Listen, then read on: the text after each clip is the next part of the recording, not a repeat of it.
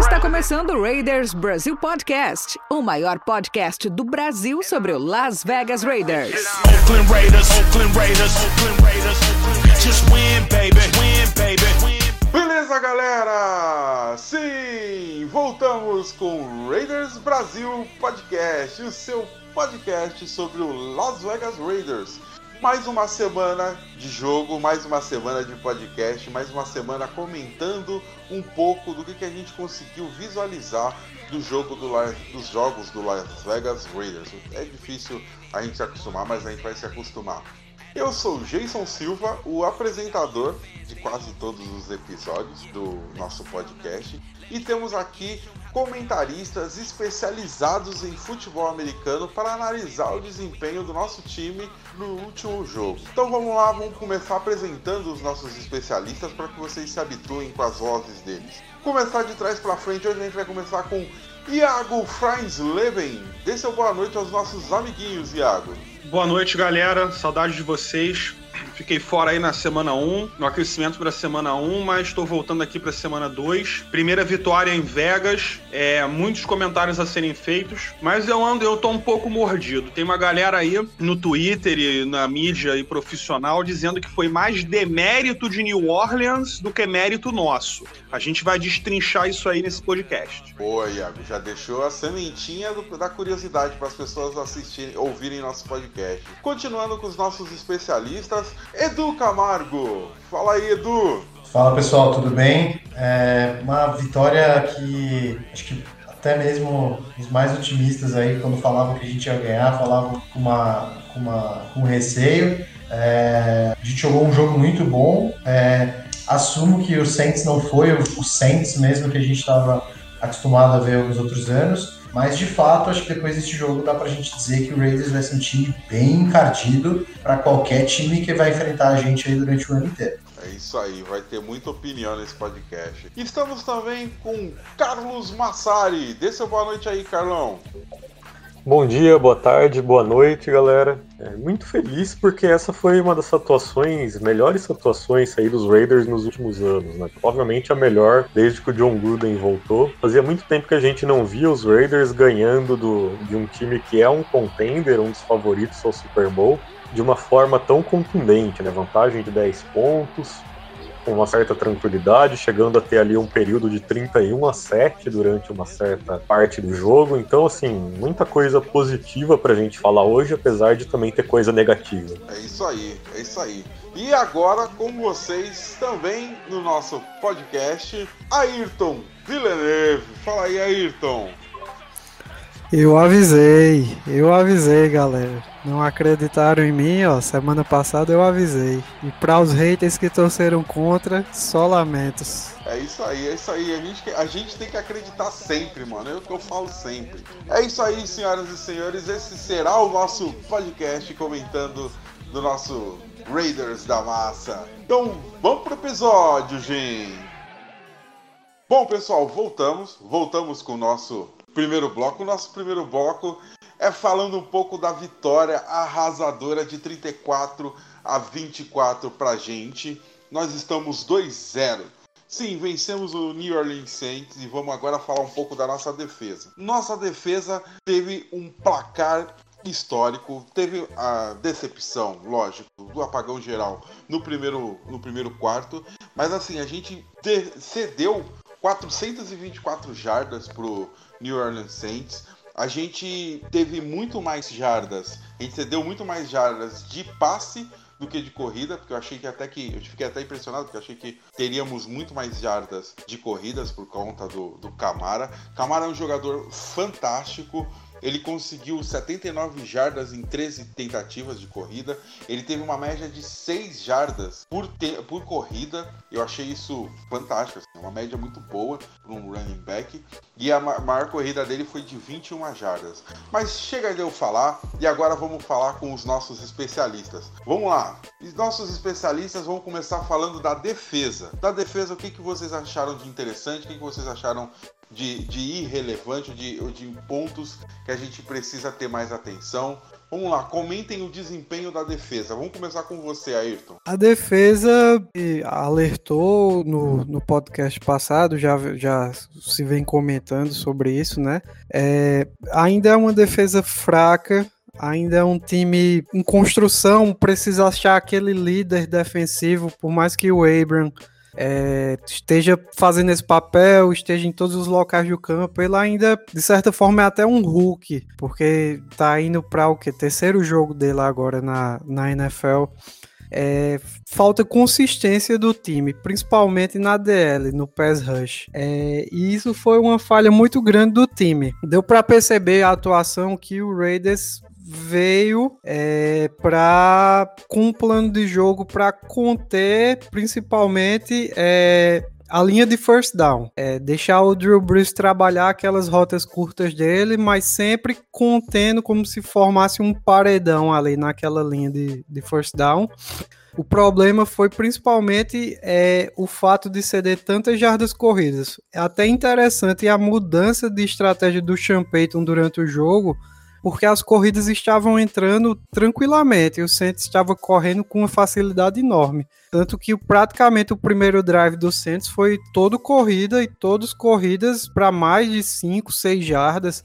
É, a própria média do Camara foi de mais de 6 jardas, então estava muito fácil correr contra a gente. E de certa forma o Payton foi é, picando de, dessa arma. É, ainda bem, né, pra gente, mas ainda falta consistência defensiva, principalmente é, pass rush, gerar pressão para aliviar a nossa secundária e conter essa corrida. A gente já sofreu contra Carolina, a gente já sofreu contra o Saints e agora vem para frente Ken Newton e companhia que vão usar e abusar dessas corridas contra a gente. Boa, boa. Gostei da sua opinião, cara.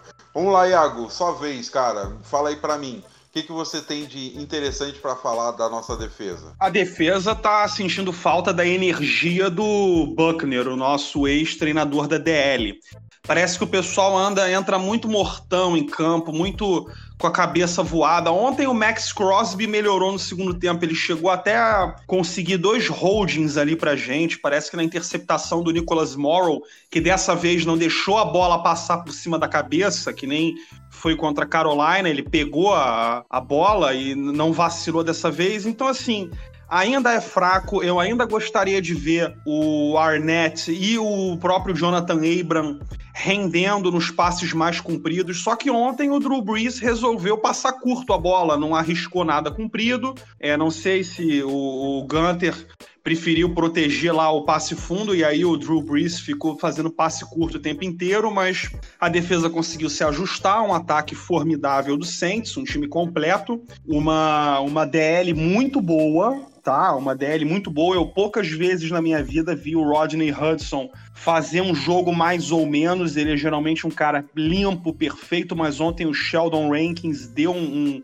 um, um baque nele, mas aí eu já estaria falando do ataque, né? Retornando à defesa, pelo amor de Deus, tirem aqueles carrinhos de transmissão do lado da sideline que o Abram já é meio machucado. O cara daqui a pouco tá correndo para debaixo daqueles carrinhos. Boa, boa, Iago, valeu. E agora você, Carlão, manda aí pra gente. Que que... Carlão não, perdão. Vamos com o Edu. Edu, fala pra gente aí, o que, que você viu de interessante na defesa? Eu, eu reparei que o, o Champagne, o Champagne e acho que outros técnicos vão tentar fazer isso, é, de logo no começo do jogo explorar muito a bola no, no Damon Arnett. Né? Isso acabou gerando uma, uma, quantidade alta, ele foi o maior tacleador do time no jogo ontem, mas é, grande parte disso é porque ele foi muito explorado logo no começo do jogo, até quando a gente já tinha tomado 10 pontos, ele é, mantiveram ele fora de campo, botaram o Nevin Lawson para marcar, e aí eventualmente ele voltou para o final do jogo, que teve um final de jogo também um pouco melhor. É, então, assim, é uma coisa para se observar, essa, essa, os técnicos começarem a explorar cada vez o, o nosso rookie, que já ficou claro que é um cara que tem potencial, é um cara raçudo pra caramba, aquela, aquela jogada que ele salvou na goal line, que foi a jogada que o Abram bateu no carrinho, é, no último minuto ali conseguiu bater no, no, no, no Camara, mas ele é um cara que invariavelmente vai ter muito treinador do outro time que vai acabar explorando ele. A nossa pass rush, eu acho que ela, ela, ela acabou sendo, não está sendo muito efetiva por enquanto, mas muitos erros é, do Drew Brees no segundo é, tempo foram por causa de pressão dela. Se você observar bem nos lances do tempo, a nossa D-line consegue encostar nele, então ele tá, acaba soltando a bola, que sempre foi uma característica muito forte do Drew Brees, soltar a bola é, logo antes de conseguir encostar nele. E dá para perceber que em alguns momentos a gente consegue atrapalhar bastante a, a, o, o, arremesso dele, ele acaba, acaba, não conseguindo entrar no arremesso, que deu alguns passes incompletos ou não muito bons aí na segunda etapa. De resto é isso, uma defesa ainda muito é, frágil contra, contra Tyrants, é, ainda é uma defesa que não está conseguindo segurar tão bem assim o jogo corrido. É, tudo bem que a gente enfrentou dois dos melhores running backs da liga até o momento, mas concordo com a Ayrton aí, o prognóstico não é dos melhores quando na semana que vem a gente vai enfrentar é, um dos times mais eficientes na corrida, até mesmo porque o quarterback deles é, corre muito bem, é muito forte. Acho que a defesa precisa comer um pouco mais de arroz e feijão. Aí a nossa linha precisa conseguir finalizar mais jogadas, não adianta só encostar no quarterback depois que ele já soltou a bola, a gente tem que começar a chegar nele e derrubar ele antes de, de efetivamente ele conseguir terminar o passe. Bom, agora é sua vez, Carlão, e para aproveitar que você vai ser o último, eu vou fazer duas perguntas. Primeiro, é, se, o, o Saints se assustou com o estádio, com a imponência do nosso estádio, ou eles, tipo, não tiveram uma noite boa mesmo? É, não acho que um time com um quarterback da, da imponência do Drew Brees, né, um quarterback tão experiente, tão vencedor, iria se assustar com um estádio. Eu acho que aconteceu é que os Saints implodiram naturalmente durante o jogo. Existem algumas coisas aí que a gente tem que observar, né? Por exemplo, o Drew Brees não tem mais o braço para fazer passe longo. Tá? Isso é uma coisa que vem desde o ano passado. Ele é o quarterback que tem a média de passes mais curtos da liga. Ele raramente faz passes que viajam mais de 10 jardas no ar. Isso vem desde o ano passado já. E contra o, o Tampa Bay Buccaneers na semana 1, isso já apareceu também. Se eu não me engano, ele teve ali 5.5 jardas por tentativa, alguma coisa do tipo. O ataque do Saints está sendo muito baseado nessas rotas curtas, em slant, em passe muito rápido, em tirar a bola rápido da mão do Drew Brees. Então, a gente sabia disso, né? Vocês já mencionaram anteriormente que o nosso plano de jogo era baseado em conter esses passes rápidos deles. E no começo não estava funcionando muito bem, porque as corridas estavam entrando, cada corrida ali era no mínimo 8 jardas, mas aos poucos eles foram implodindo, né? Depois que a gente forçou o primeiro punch, a gente encostou no placar e aí a gente conseguiu forçar aquela interceptação do, do Drew Brees no finalzinho do primeiro tempo, que foi com uma pressão do Maurice Hurst ali em cima dele. E aí ele fez o passe completamente ruim, péssimo na mão do Nicholas Morrow, que felizmente não furou dessa vez. E depois que isso aconteceu, a gente tomou a liderança. A gente passou ali a ter 24 a 17 no começo do segundo tempo. Isso forçou o Saints a abandonar o jogo corrido. Com isso, eles, eles precisaram correr atrás do placar. Isso forçou o Drew Brees a passar a bola e a tentar ganhar o jogo com o braço. E apesar do quanto ele já foi um quarterback, um quarterback de elite, ele não tem mais o braço para isso. E a partir daí eles se autodestruíram. Então, assim, a defesa não foi brilhante, a defesa não foi muito eficiente, mas ela soube se aproveitar de momentos chaves. O Abram, mais uma vez, um monstro, melhor jogador da defesa. Mas dessa vez também, vocês já mencionaram, o Max Crosby apareceu muito bem, forçou alguns holdings, derrubou ali, teve um passe desviado na linha de scrimmage. Então, assim, esses são os principais nomes da nossa defesa e são os jogadores que a gente tem que confiar daqui em diante tô no celular e o celular tá bloqueando. Vamos lá. Beleza, beleza. Então tá. Agora que a gente já falou de toda a defesa, todos os nossos comentaristas fizeram suas observações sobre a defesa. Vamos lá, Carlão, aproveitar que você acabou de falar. Vamos agora começar a falar do ataque. É, antes de você começar, eu queria falar alguns dados do ataque. Eu acho que o mais impressionante é o, o Car conseguiu um rate de 120.7 nessa partida. Para mim, qualquer rate acima de 100, como o Paulo Antunes fala na ESPN, qualquer rate acima de 100 já é impressionante. Conseguimos fazer no segundo quarto 17 pontos, que também eu acho que é uma informação bem importante, assim, a gente fazer 17 pontos em um quarto só é muita coisa, na minha opinião, e, e no quarto quarto, no quarto quarto a gente fez mais 10 pontos. É, outra coisa interessante que eu tinha visto agora há pouco aqui, no que a gente conseguiu 76 jogadas. E, e uma chave, aí eu queria já aproveitar, pedir sua, suas observações sobre o ataque e já fazer uma reflexão. Você acha que foi importante para nossa vitória a gente ter uma posse de bola que são mais de 10 minutos a mais do que o, o Saints. O que, que eu estou querendo dizer com isso? A gente teve 36 minutos de posse de bola, enquanto que o Saints teve 23 minutos. Isso você acha que foi, é, é um fator a ser considerado para nossa vitória? O domínio da posse de bola é base do ataque do Gruden, né? Desde que ele chegou, ele já quer implementar essa filosofia, esse ataque, que cada campanha é uma campanha de 7, 8 minutos, e ficar com a bola o máximo possível. E sim, isso é importante porque se você tá com a bola, o seu adversário não tá com a bola, né? Então, quem vai pontuar vai ser você. É fundamental que o Gruden tá conseguindo sim implementar o estilo de jogo que ele sempre quis. A gente tá com as peças certas para esse ataque de posse. Eu queria destacar três coisas, que são três coisas que eu achei muito interessantes, porque são três coisas que a gente sempre criticava e que de repente elas se modificaram e que foram fundamentais para nossa vitória. Então, assim, até ano passado a gente tinha um problema sério, nosso time não fazia ajustes durante o jogo e com isso, a partir do terceiro quarto, não pontuava mais. Isso foi completamente diferente ontem, não só porque a gente continuou pontuando, a gente voltou para o terceiro quarto com a faca nos dentes, mas também porque a gente claramente fez ajustes. No começo do jogo ali, a gente não estava lançando muito a bola pro Waller, pros tight ends, e depois que começou a dar certo, a gente viu que esse era o mapa da mina, explorou quanto, quantas vezes deu o Waller, né? Ele teve 300 mil recepções ontem. Então foi um ajuste feito durante o jogo que deu muito certo. Segunda coisa que a gente também reclamava e que foi modificada ontem, o conservadorismo do Gruden com a vantagem no placar. A gente falou muito sobre isso no podcast passado, sobre o jogo contra os Panthers. Dessa vez foi completamente completamente diferente. A gente não podia ter como pedir para ele ser mais agressivo. Na terceira para cinco ali, que ele podia ter feito uma corridinha manjada e devolvido a bola já pro Saints, não. Chamou o passe longo pro, pro Henry Ruggs é o tipo de passe que normalmente acaba em falta por pass interference, é uma coisa que fazia falta no nosso ataque antes, e dessa vez a gente teve a coragem de chamar essa jogada no momento decisivo e depois logo em seguida também chutar o field goal de 54 jardas, mostrando a confiança que ele tem no Carlson. Então assim, agressividade com a vantagem, coisa que a gente sempre pedia e deu resultado. E a terceira e última coisa, falar sobre o Carr, porque a gente já cansou de criticar o Carr, que o que separa ele de ser um quarterback de alto nível é o psicológico, é o quanto ele tomava uma pancada, duas pancadas e saía do jogo. E aí ele se tornava um desastre completo.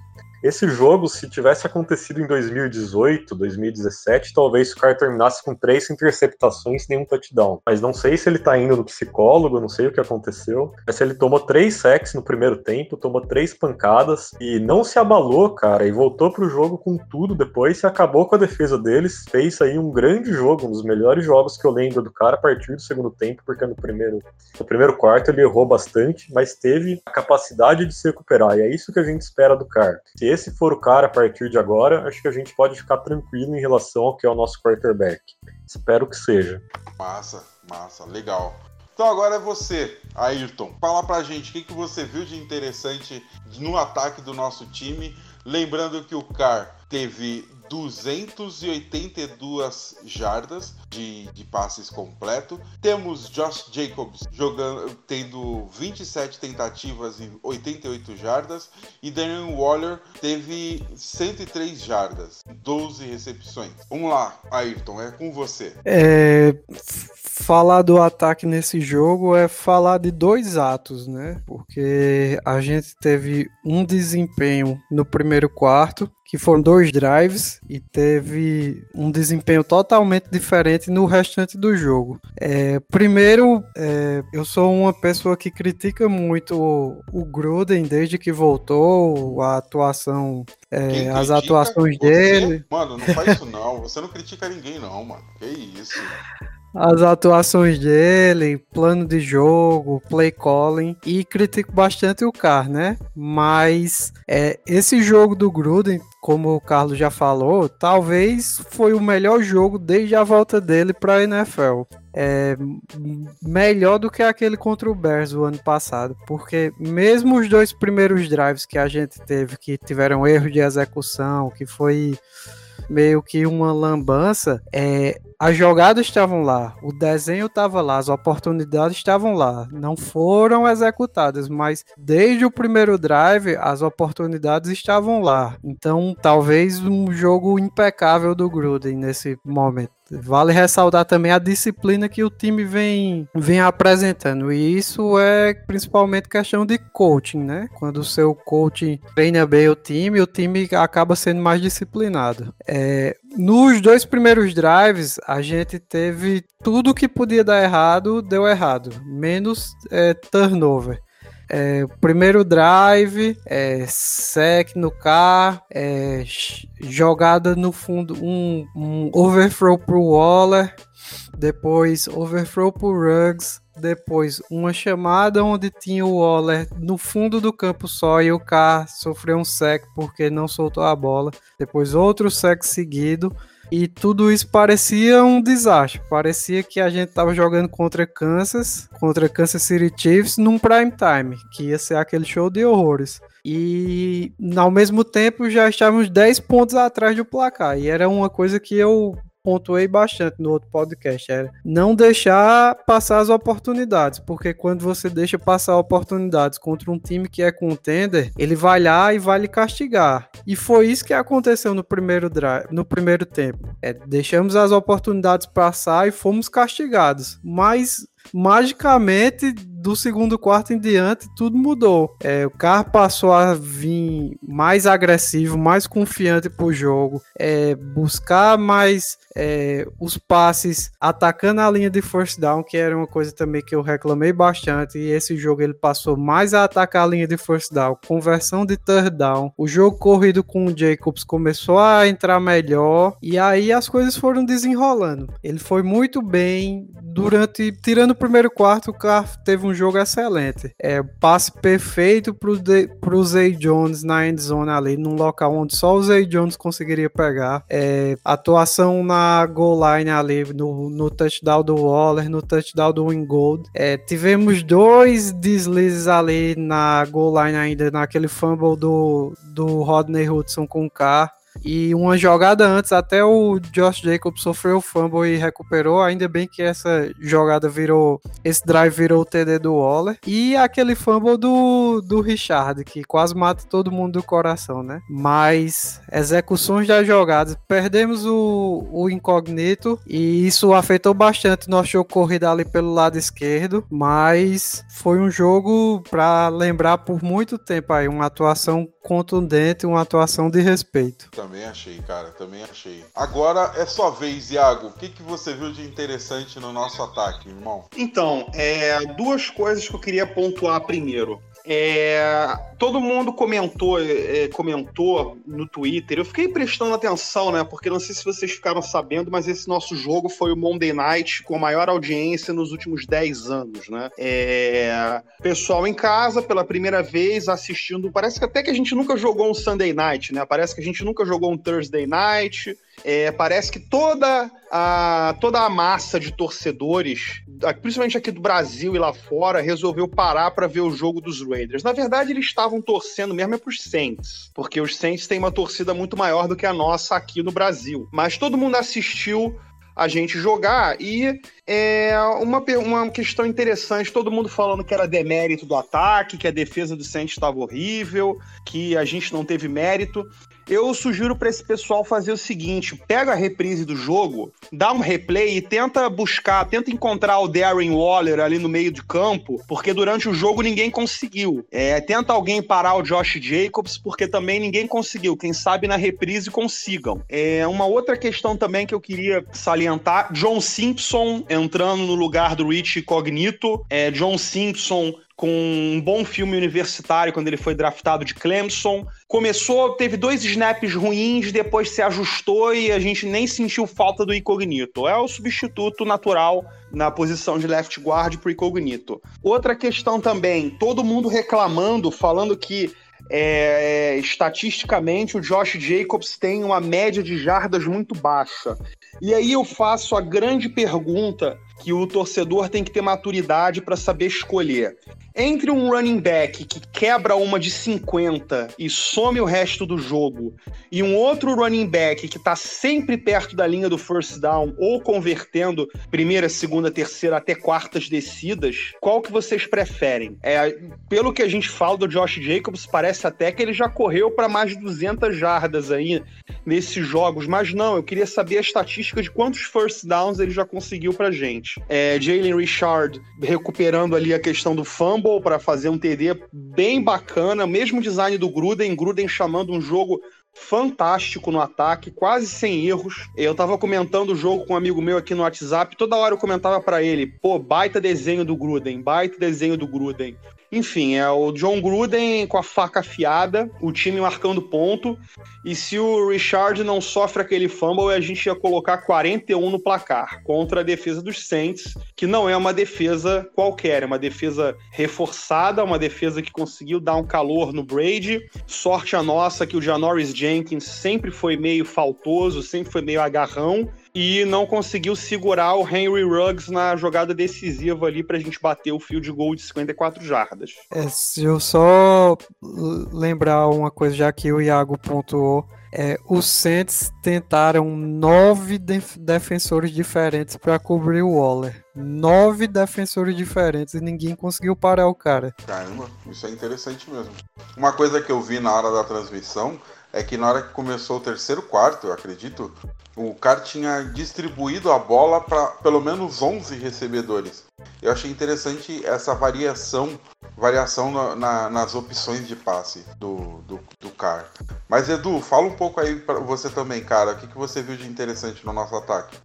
Cara, é, o John Gruden is back!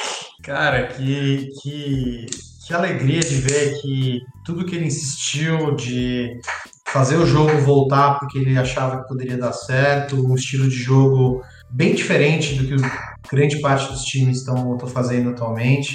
Que bom que vê que isso está funcionando. A gente falou inúmeras vezes no, no podcast que era para dar um pouco mais de tempo, deixar o time conectar um pouco melhor. E o John Gruden é isso, cara. Ele pega alguns superstars e ele monta o time para esses superstars. A diferença da primeira vez é que ele tinha Tim Brown e, Jerry Rice. Agora ele não tem isso, mas ele tem Darren Waller e Josh Jacobs. Ele montou é, o ataque para esses caras, é, o que é um pouco preocupante também, caso aconteça alguma coisa, esses caras não estejam disponíveis. É, mas é o, é o John Gruden, ele está de volta e agora os caras vão ter que engolir o Chuck. É, essa é a grande verdade. Raiders é, nas primeiras duas semanas, o ataque do Raiders. Pontos por jogo, 34, né? Fez os dois jogos. O, melhor, o quarto melhor time nessa estatística. Pontos por drive, 3,78. O segundo melhor time, a gente pontua em quase todos os drives. Isso é assustadoramente bom, é um pouco preocupante também, porque é, tem que tudo acontecer perfeito nos drives e por enquanto está quase tudo acontecendo perfeito. Porém, é, jardas por jogada, 5,45 é o 22 time na liga. Então é esse jogo, é, essa, é esse ataque que tudo precisa dar certo e que pouquíssimas coisas podem dar errado. E é um playbook que não tem muitas jogadas caso você tenha que fazer uma terceira para é, 14 jardas, terceira para 15, é, qualquer número aí acima de 10 é um pouco mais difícil de fazer, mas a gente tem algumas jogadas que deram certo. É, vou falar um pouco do, do Derek Carr, é, para a gente tentar decifrar o que, que, pode estar acontecendo. Além de eu achar que é o terceiro ano dele com o Gruden, isso tem um impacto muito grande, que a gente já vinha falando sobre isso. Não é à toa que 2016 o cara foi muito bem, era o terceiro ano dele também é, na, na, naquele, naquele estilo de ataque. É, ele completou nas primeiras duas semanas 50 de 68 Isso é um completion percentage de 73,5%. É muito bom. Principalmente se você tem 521 jardas e 4 touchdowns com nenhuma interceptação. Tá uma atuação, por enquanto, de gala e gerenciando muito bem o ataque. As jogadas que ele deixou na mesa, ele mesmo pontuou essas jogadas nas entrevistas que ele deu. Não sei se alguém tá.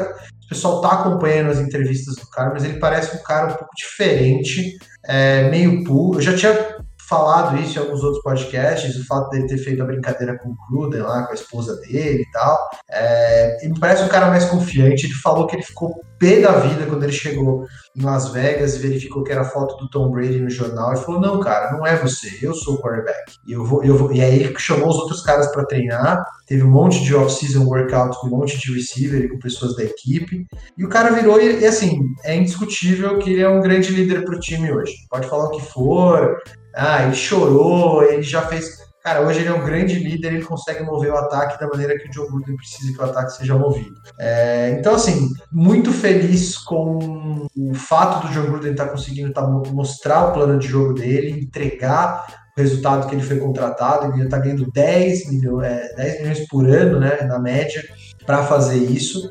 E muito bom ver o Carr com alguma atitude diferente. Eu acho que também alguém comentou aí deve estar tá indo um psicólogo, alguma coisa, ou para ele foi tipo, cara, eu, eu tô muito puto com falta de respeito e tudo mais, e cara, todo mundo falou, meu, você tá puto, então joga, e ele tá jogando. É, é óbvio que o que a gente sempre procura do cara é a, é a é manutenção desse nível, para que ele consiga ter essa recorrência, acho que todo mundo deseja que ele consiga ser o cara que toda semana vai conseguir entregar esse resultado mas por enquanto não tem muito o que falar. Dá para apontar três ou quatro jogadas no jogo, é, que até quando aconteceu a gente falou que é inaceitável, não pode errar isso, e a gente, eu já vi tudo acontecendo de errado, só que dessa vez não aconteceu. Dessa vez o cara voltou, jogou muito, tá com estatísticas excepcionais, e vamos torcer para manter, porque essa é a principal preocupação, ele conseguir se manter constante aí nas estatísticas boas. É isso aí.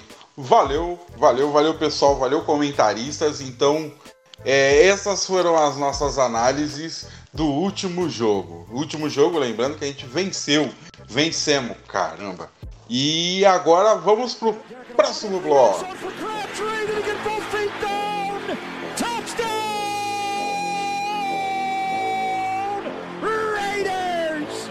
Michael Crabtree did it again. Oh my. His third touchdown of the game. Sim, senhoras e senhores, agora sim é o momento de olhar para frente, de olhar os nossos horizontes e reparar ou perceber se há esperança no fim do túnel ou não. É isso mesmo. Agora a gente vai olhar para o próximo jogo. O próximo jogo que será no próximo domingo contra o New England Patriots às duas horas da tarde com transmissão da ESPN. E é isso aí. Agora vamos comentar e vamos ver o que, que a gente consegue, o que, que a gente consegue imaginar para esse próximo jogo. Lembrando que o New England Patriots está 1 a 1, então eles perderam o último jogo para os Seahawks e então eles devem vir um pouco putinhos. Vamos lá, vamos começar com você, Edu, que foi o último a falar. Dê sua opinião, o que, que a gente pode esperar para o próximo jogo, por favor. Bom, esse é o jogo em que a narrativa pode mudar é, na questão será que o Saints perdeu ou será que o Raiders ganhou o jogo. Eu compartilho do, da sensação do, do Iago, eu acho absurdo a narrativa de, de, todas as mídias americanas e tudo mais, que são as mais relevantes né, para a discussão. Os caras falarem do, do Saints e como o Drew está péssimo, como as coisas estão ruins, eu acho ridículo, sendo que durante dois jogos seguidos o Raiders fez 34 pontos e teve uma atuação muito boa. É...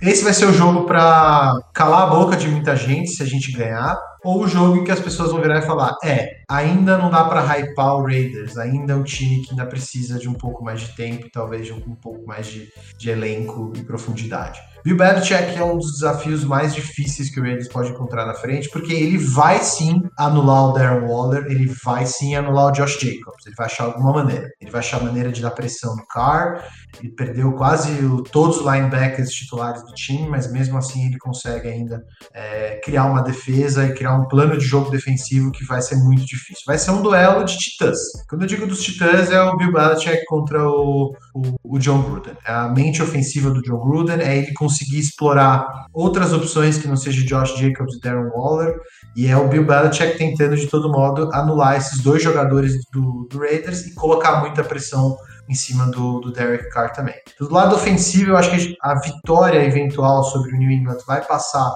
pela mão de Ruggs, é, Edwards e Renfro.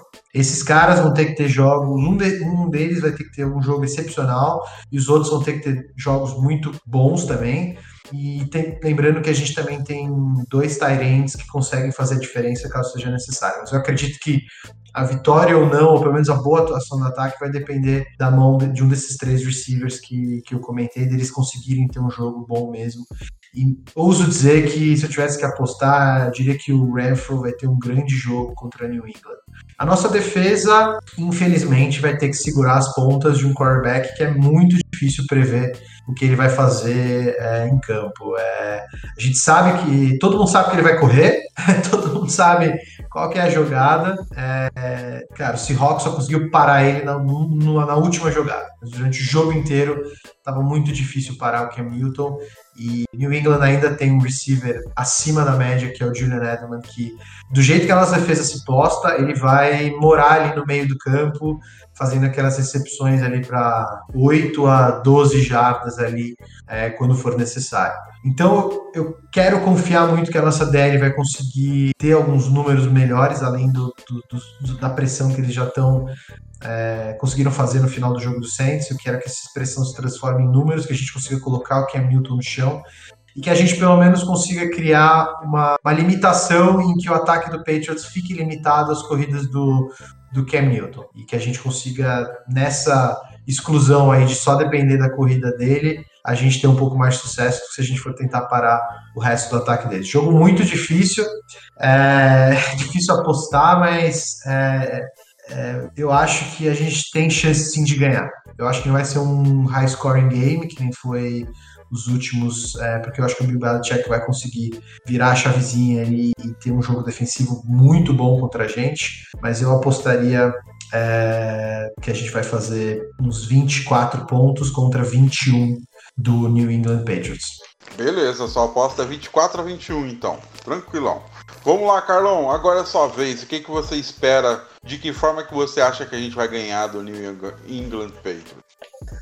Cara, esse é o jogo que se a gente ganhar, eu vou, vou realmente assumir o kit ilusão aí, vou começar a dizer que, que o Super Bowl é logo ali. Porque não é só a dificuldade de enfrentar o New England Patriots, mas é a dificuldade de que a gente tá no, no que é chamado de um spot muito ruim nesse jogo. Né? A gente tem uma semana curta, jogou na segunda-feira à noite, a gente tem que viajar para outra costa do país, a gente tem que enfrentar um técnico fantástico como o Bill Belichick, que teve um dia a mais do que a gente para estudar. A gente tem vem de uma vitória muito emocionante, né, que deixa o time com a moral muito em alto, que normalmente é até um problema quando, quando a gente fala desse tipo de coisa. Então esse é um spot muito ruim que o time precisa ter muita força emocional para superar. E a gente vai, vai ter que ver aí se de fato isso vai acontecer ou não. É, o Edu já falou muita coisa sobre a questão do, do matchup, né, mas é importante a gente citar que os Patriots têm provavelmente a melhor dupla de, de cornerbacks da liga, que é muito difícil difícil ter sucesso contra eles passando a bola para o wide receiver. É, eles têm o Stephen Gilmore, que provavelmente vai tirar o Henry Ruggs do jogo. É, imagino que, que não, a gente não vai nem ver o Henry Ruggs nesse jogo, porque normalmente é o que acontece com quem é marcado pelo Stephen Gilmore. Mas ao mesmo tempo, pelo meio do campo, eles não têm muita coisa, né? O Edu também mencionou que eles perderam quase todos os linebackers. É, o Bill Belichick é muito bom, de fato, em tirar as principais armas do adversário. Então eu imagino que o Waller pode não ter um jogo tão bom assim, mesmo com eles não sendo tão bons pelo meio do campo. Mas é a oportunidade, de fato, para os outros nossos outros tight ends, principalmente Foster Moreau e para o Renfrew aparecerem bem e serem as principais armas dos Raiders nesse jogo. Mas me preocupa muito o quanto os Patriots correm bem com a bola e o quanto a nossa defesa contra o jogo terrestre não está funcionando.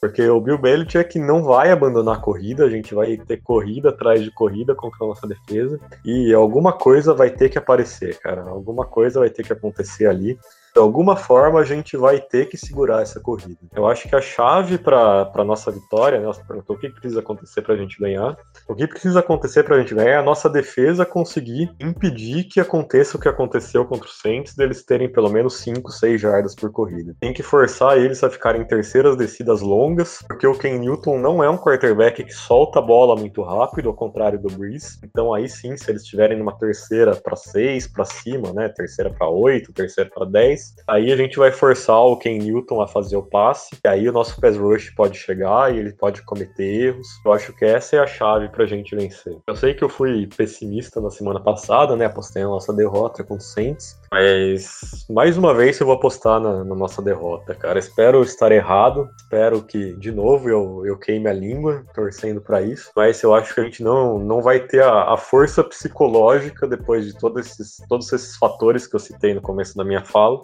para ir lá e ganhar esse jogo. E se a gente ganhar esse jogo, cara, que ilusão total, a gente vai a gente vai disputar isso daí com os Chiefs e com os Ravens. Mas eu acho que a gente vai perder esse jogo, eu vou apostar em 28 a 21 para eles.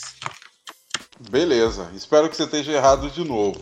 Então vamos lá, Ayrton, sua vez, por favor.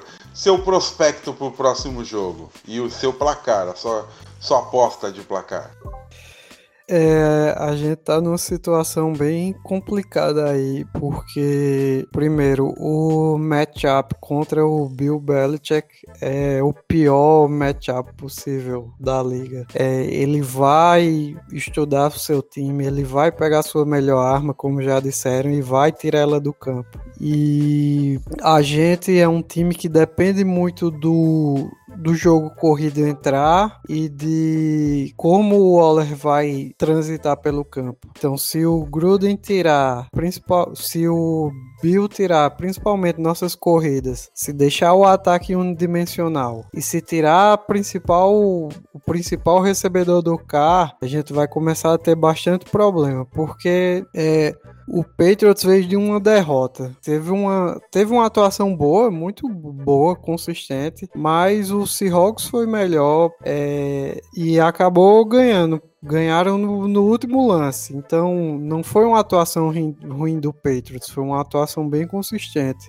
E mesmo assim, eles perderam. Então, eles vêm com aquela sede de, de se provar, vêm com aquela sede de revanche. E também o Stephen Gilmore teve talvez o pior jogo que ele poderia ter nos últimos, sei lá, duas, três temporadas. Então, ele vai fechar um lado do campo ali e pode esquecer, porque o Gruden vai vai é, comprar essa, esse lado fora e não vai nem, nem ter jogada para ali. Então fica é um, é um matchup extremamente complicado. Eu aposto que vai ser um jogo muito difícil, é, principalmente com o Ken Newton ali improvisando quando é, o, o Elderman não tiver livre se a gente conseguir conter principalmente o Ed ali para as corridas não, não desenvolverem, o Ken Newton vai fazer vai fazer as próprias corridas com as pernas, né? É, para essa semana eu não estou tão otimista como a semana passada. Eu acho que vai ser um placar não tão alto, mas eu não não consigo agora ver como a gente vai ter condições de meter 30 pontos de novo no placar. Eu acho que vai ser aí uns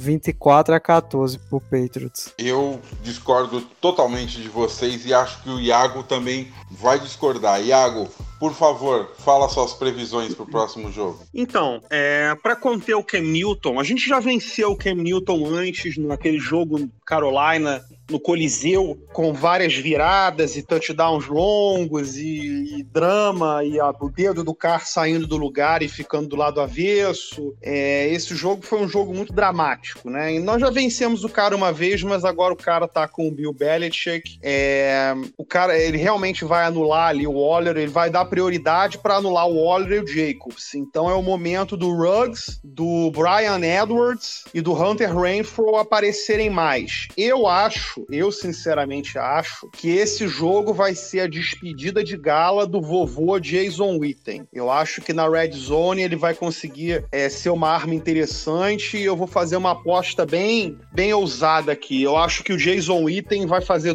dois touchdowns esse jogo. Tô sendo bastante é, ousado, mas eu tô prevendo que na hora H o Gruden vai chamar o velhinho e o velhinho vai corresponder. Agora, tem que com certeza dominar a linha de scrimmage, tem que controlar os cantos da linha, coisa que a gente não conseguiu contra o contra o, o, o Saints. Tem que pressionar a OL deles. O Isaiah Wynn, offensive tackle deles, que perdeu a primeira temporada de rookie machucado, tá jogando um bolão, bolão mesmo. É, eu ainda não assisti nenhum jogo de New England, não sei como eles estão jogando, mas o Belichick é um mestre, então ele vai dar um jeito de colocar o Ken Newton para jogar.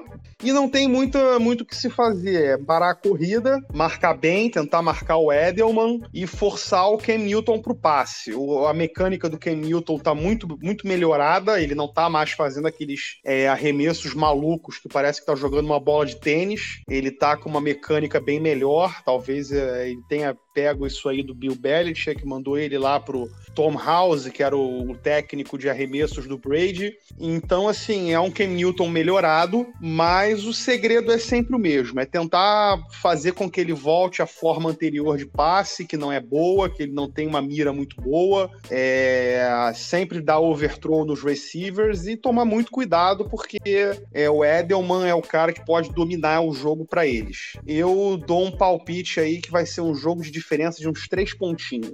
Vai ser um jogo muito apertado. Eu vou botar aí 20 a 17 pra gente. Eu já acabo de registrar aqui meu, minha aposta 28 a 12 pra gente, tá? Vocês que me aguardem, vocês vão ver. Bom, senhoras e senhores, essas foram as nossas previsões pro próximo jogo contra o New England Patriots. E agora vamos pro próximo bloco.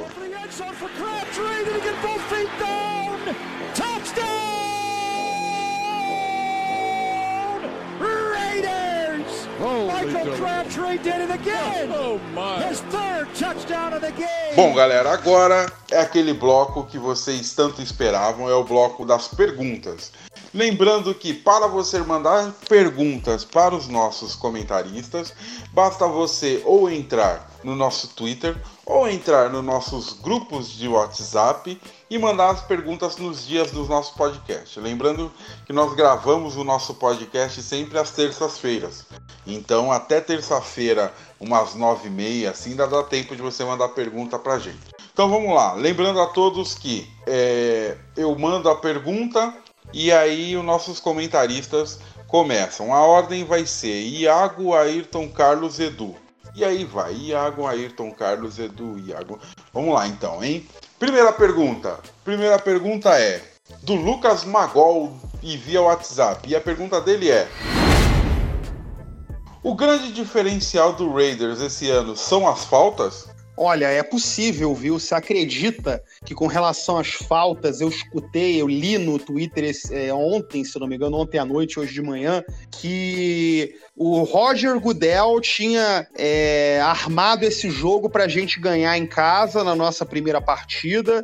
Então, aquele caminhão de faltas do Saints tinha sido proposital. Eu não vi uma falta que não tenha sido verdade, que não tenha sido verídica, para vocês verem até onde vai o desrespeito com a nossa qualidade do time, é, a ponto de falar esse tipo de coisa.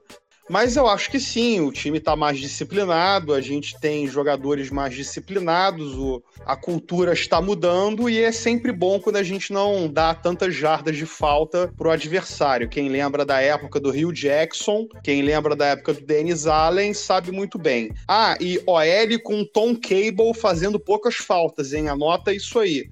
Tom Cable para técnico do ano.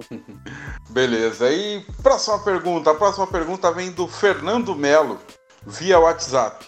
E a pergunta dele é: Por que o Car praticamente não usa wide receivers? Vai muito do plano de jogo que é usado e vai muito das leituras que o Car faz. É, é, você olha deu para ver nesse jogo o Carr progredindo bem as leituras dentro do pocket, então foi um jogo mais onde ele passou para vários recebedores, mas o estilo do jogo do Carr é aquele estilo de passe rápido.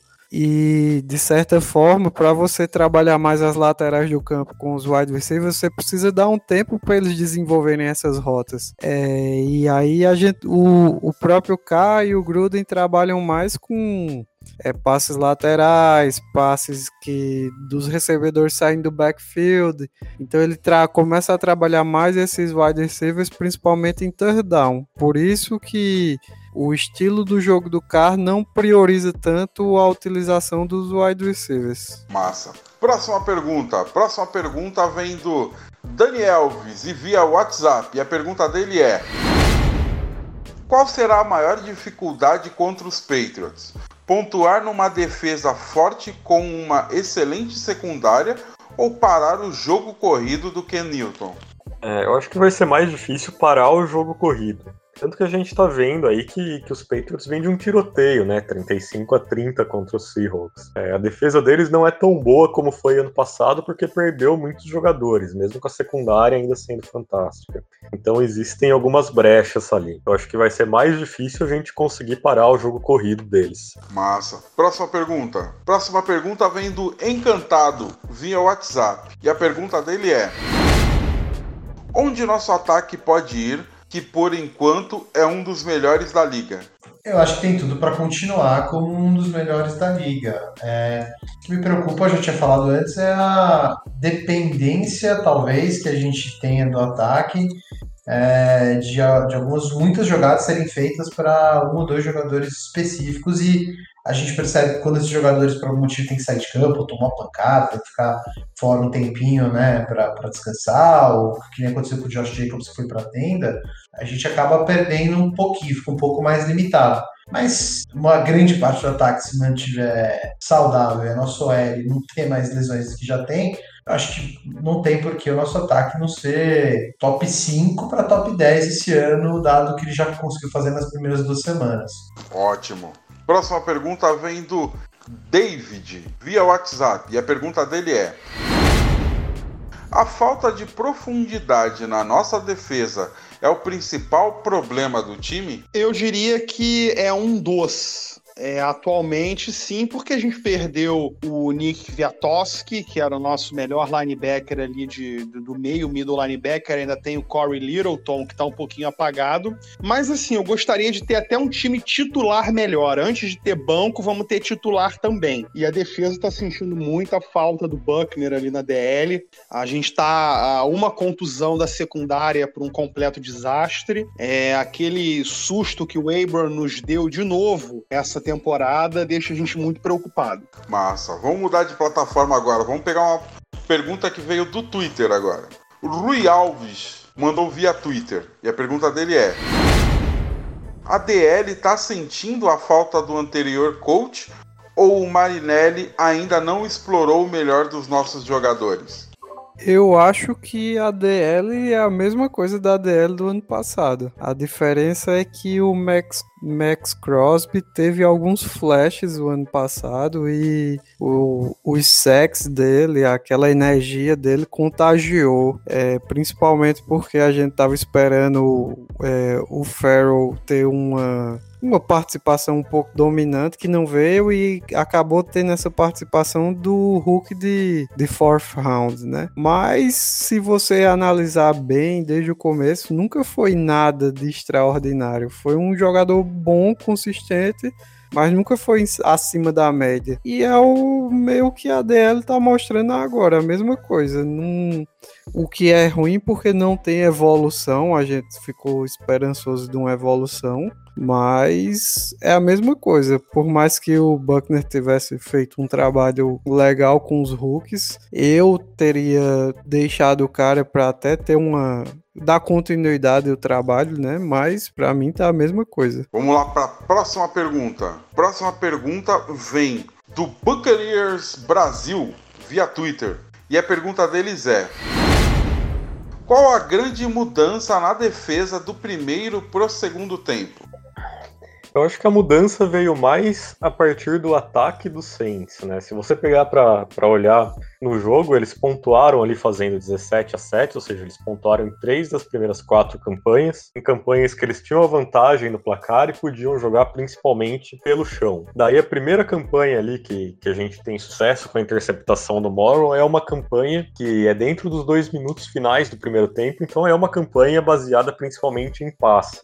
Então, com isso, a gente conseguiu a interceptação. E aí, depois, quando eles têm a bola de novo, o jogo já tá 24 a 17, ou seja, eles precisam correr atrás do placar, então também acabam baseando o jogo mais em passe. Eu acho que isso facilitou para nossa defesa, porque, como eu disse, né, o Drew Brees não tem mais esse braço para lançar a bola 20 jardas, 30 jardas, então a nossa defesa sabia bem mais o que esperar, e com isso começou a conseguir jogar melhor e conseguir ali fazer as paradas que precisava. Vamos lá. Próxima pergunta. Próxima pergunta veio do Adriano via WhatsApp. A pergunta dele é: O que foi mais importante para a vitória dos Raiders? Os drops e faltas de New Orleans, New Orleans ou a atuação do Carr?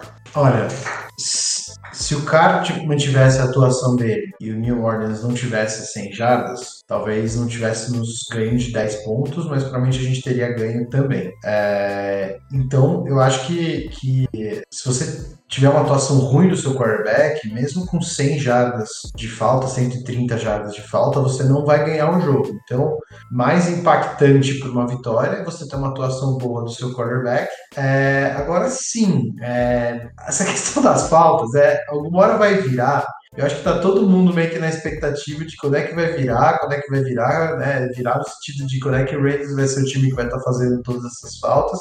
Espero que seja uma mudança permanente. É... Não imagino que a gente vai ser o segundo time mais baixo da liga em faltas, não imagino mesmo. Eu acho que um pouco da, dessa vitória pode atrapalhar, porque a galera vai ficar um pouco mais né, é, distraída, né, ou menos focada. Mas eu acho que, sem dúvida, se tiver que colocar numa balança, a atuação do cara é mais importante para nossa vitória do que eventualmente é, 130 jardas de falta contra, acho que foram 20 ou 30 jardas que a gente teve do nosso lado. Boa, boa. Próxima pergunta vem também do Adriano, via WhatsApp. E a pergunta dele é. Qual o tamanho do mérito do Gruden na vitória de ontem? E se ficou evidente uma evolução e o que esperar para frente. É, a diferença é que eu o Gruden está tá chamando, eu repito a pergunta, eu repito a pergunta. dois, três anos. É, peças muito boas com os drafts muito bons que nós fizemos. Temos aí um corpo de recebedores jovem e com muito talento e um grupo de Tyrants que é top 5 da liga. Mas o Gruden tem mérito total. O Gruden faz o que ele quer no ataque dos Raiders hoje. Diante do início positivo da temporada e tendo o Raiders ainda uma pequena margem de cap, em decorrência da reestruturação do contrato do Littleton, será, seria razoável se pensar em algum reforço para o time? E se sim, quais seriam bons encaixes para o time, considerando os free agents ainda disponíveis no mercado?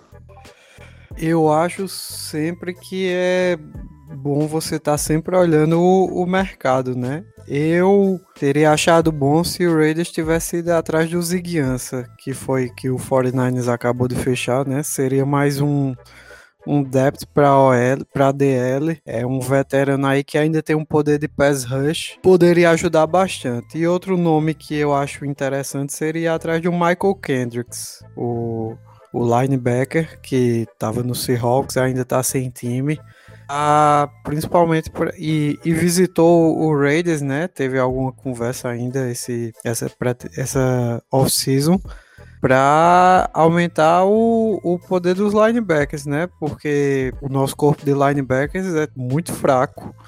E agora com essa lesão do, do Nick Altoski, fica mais, mais fraco ainda, né? Eu acharia bom esses dois, esses dois nomes, buscar esses dois nomes aí no mercado. Mas talvez esse cap sobrando seja para que, caso no decorrer da temporada, é, se, se a gente tiver bem, se a gente tiver com chances, arrumar alguma trade aí, não sei. Mas eu acharia bom buscar esses dois nomes no mercado. Rafa, via Twitter, mandou a seguinte pergunta: Clelin Farrell pode ser nosso Ed no futuro?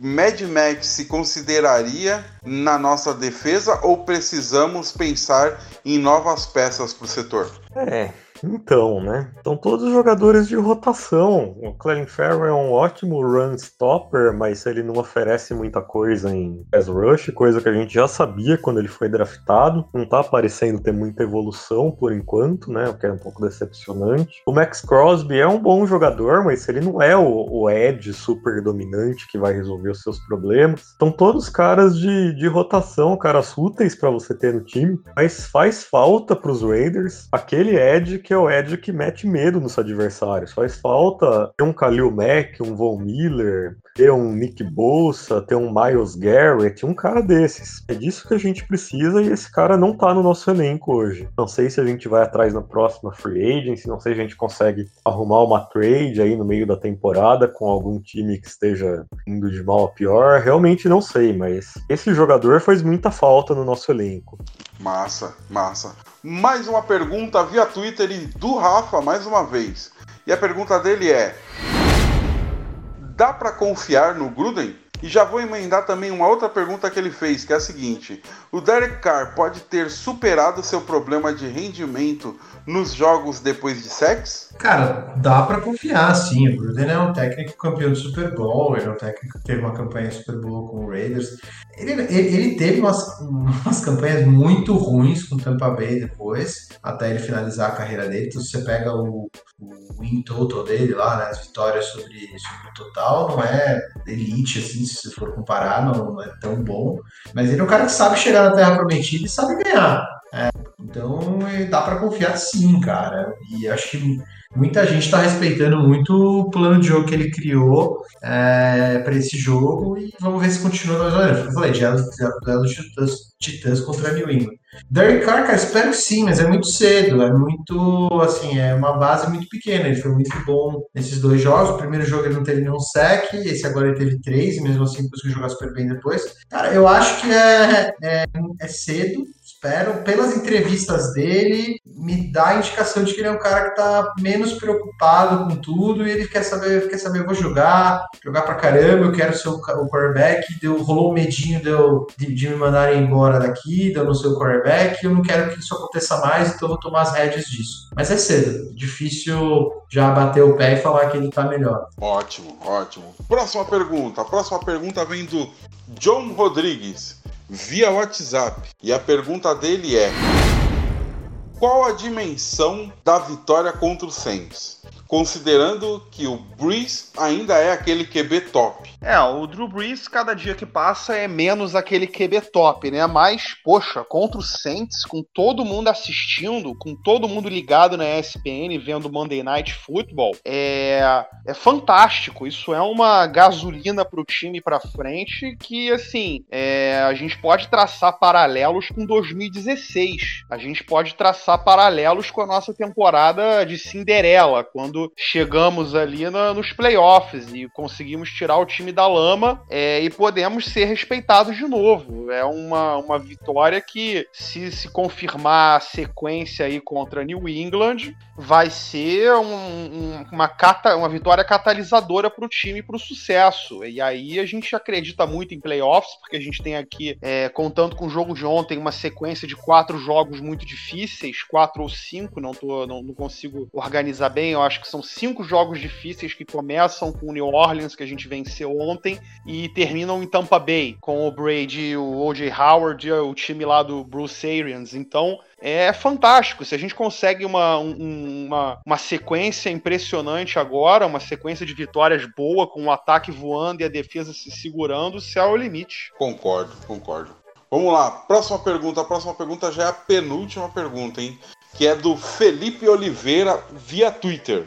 E a pergunta dele é: Em dois jogos apenas, um sec, porque a DL não consegue pressionar o QB adversário efetivamente. Acha que tendem a crescer ou é preciso buscar uma nova peça? Falta talento. Falta talento em pass rush.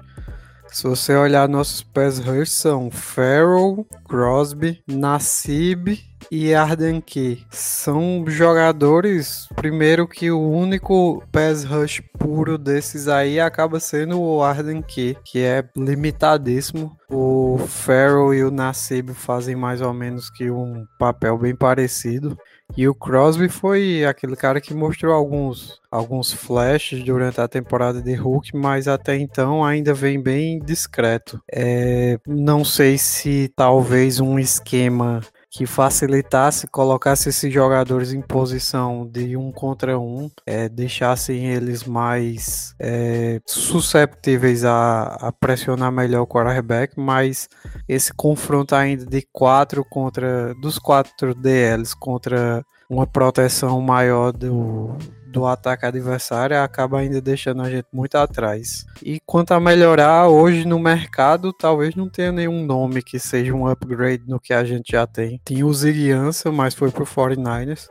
Eu acho que é mesclar o esquema defensivo, dar uma ajuda aí com algum, alguma agressividade maior vindo, vindo de trás, né? Vindo das linhas de trás, para ver se, se a gente consegue gerar mais pressão no QB. Massa, massa. E agora, senhoras e senhores, a última pergunta. A última pergunta é do Lucas Giroud, via Twitter. E a pergunta dele é: O que esperar da OL com as lesões? O ponto positivo é que nenhuma das lesões parece sérias, né? O Trent Brown já foi dito aí que ele tinha chance, inclusive, de voltar nesse jogo contra os Saints. Vamos ver se ele volta contra os Patriots. E o Rich Incognito também não, não tem uma lesão séria no tendão de Aquiles. Então, pelo menos isso, se a, se a OL tiver inteira é muito promissor, mas a gente viu aí que a OL, apesar do jogo fantástico que a gente teve contra o Saints, foi uma OL que teve sérios problemas, né? Mesmo ali no terceiro, quarto, quarto, quarto, a gente estava vendo o Josh Jacobs ser atropelado cinco jardas atrás da linha de scrimmage. Então é problemático, cara. A gente tem que conseguir ter os jogadores saudáveis e senão quem entrar no lugar vai ter que fazer um trabalho melhor. O John Simpson, o rookie, entrou muito mal nesse jogo. Espero que, que ele vá evoluindo também, né? Natural que o cara, calor de quarta rodada, entrando assim, sendo jogado na fogueira, não vá muito bem. É... A minha esperança é realmente que as lesões não sejam graves e que no máximo daqui duas semanas a gente tenha a OL completa para ir para cima de todo mundo. Beleza, senhoras e senhores, esse foi o nosso momento perguntas e respostas, o momento em que você tem a oportunidade de mandar suas dúvidas e sugestões para os nossos comentaristas. Lembrando a todos que para você mandar pergunta para a gente, ou você manda nas nossas redes sociais, via Twitter, ou Facebook, ou Instagram, ou então você entra no nosso grupo no WhatsApp e manda as perguntas para a gente por lá. E aí a gente vai ter o prazer de responder para vocês. Então é isso, galera. Mandem perguntas e vamos pro próximo bloco.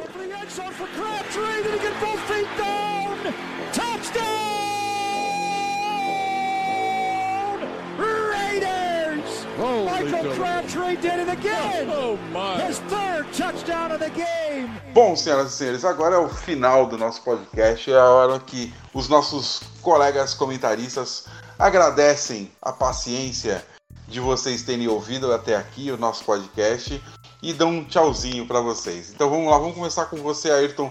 Se despeça dos nossos amiguinhos, por favor. Valeu, galera. Boa noite ou boa tarde aí. Aproveitem a semana vitoriosa. Foi uma vitória bem contundente, uma vitória com um V maiúsculo. E para quem duvidou, para quem torceu contra, para quem é hater, só lamentos. É isso aí, eu também só lamento para quem duvidava da gente. Vamos lá, Carlão, é a sua vez, por favor. Dê tchau. Muito obrigado, galera que escutou a gente, que aguentou a gente esse tempo todo. Sigam a gente lá no Twitter, VegasRaidersBR. Tô sempre lá trazendo informações, opiniões, o que for necessário. E é isso aí. Espero que semana que vem tenha mais um programa com felicidade aqui, comentando mais uma vitória. Também espero, Carlão. Também espero. Eu apostei nisso, hein? Então, Edu, é a sua vez, cara. Dê tchau para os nossos amiguinhos. Pessoal, obrigado aí pelo, pelo tempo investido de ouvir a, a gente falar aqui. Muito feliz com os resultados. Espero que é, discussão na próxima terça seja não o Patriots perdeu, e sim o Raiders ganhou contundentemente o jogo. Só uma coisa que faltou, um salve para o Daniel Carlson. A gente não falou nada dele no podcast. 2 para 2 de field goal, 4 para 4 de extra points, acertando ali o field goal para finalizar o jogo de 54 jardas. A gente não falou dele achei relevante relembrar no final aí que o nosso kicker, eu duvidava bastante dele, que continue me provando errado, teve, tá tendo uma temporada muito boa por enquanto o nosso kicker, que continue assim. Verdade, ótima lembrança. Iago, sua vez, por favor, se despeça. Boa noite, galera. Vou me despedir dando uma notícia fabulosa para vocês. Não sei se vocês já leram hoje na, na mídia esportiva, mas o novo quarterback de Denver é Blake Bortles. Sim, lesão do Drew Locke. O Bortles foi contratado pelo John Elway e eu apoio muito essa contratação. Um jogador de AFC Championship Game, um craque de bola. Valeu, galera. Boa noite. Depois dessa ótima notícia, eu só tenho a dizer para vocês boa noite. Muito obrigado pela paciência e pela presença até esse momento do nosso podcast. E agora, gente, é só semana que vem. Muito obrigado e hoje, só amanhã, galera. Valeu, falou. The autumn wind is a pirate,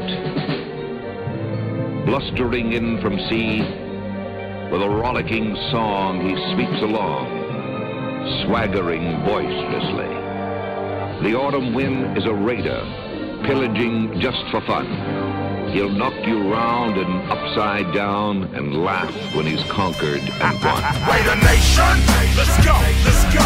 Raider Nation, let's go, let's go. Raider Nation,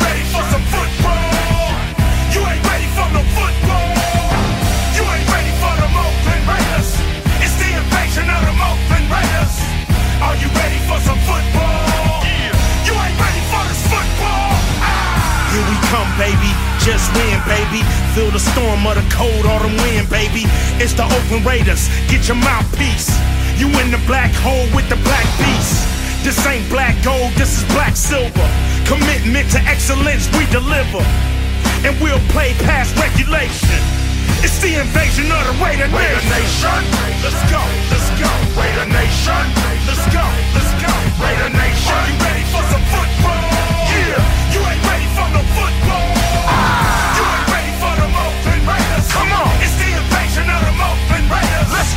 Are you ready for some football? Yeah, you ain't ready for this football. The Raider Nation is united. When they see them pirates, fans get excited. Get excited. The opposition get quiet when I hit the field with my eye patch and my shield. The silver and black will attack, will attack. Are you ready for some football? The silver and black will attack, will attack. Are you ready for some football? Raider Nation, let's go, let's go. Raider Nation, let's go, let's go. Raider Nation, let's go, let's go. Raider Nation, let's go, let's go. Raider Nation, We are, we are, Raider Nation, we are, we are, Raider Nation, we are, we are, Raider Nation, we are, we are. Raider Nation. Just win, baby. Just win, baby.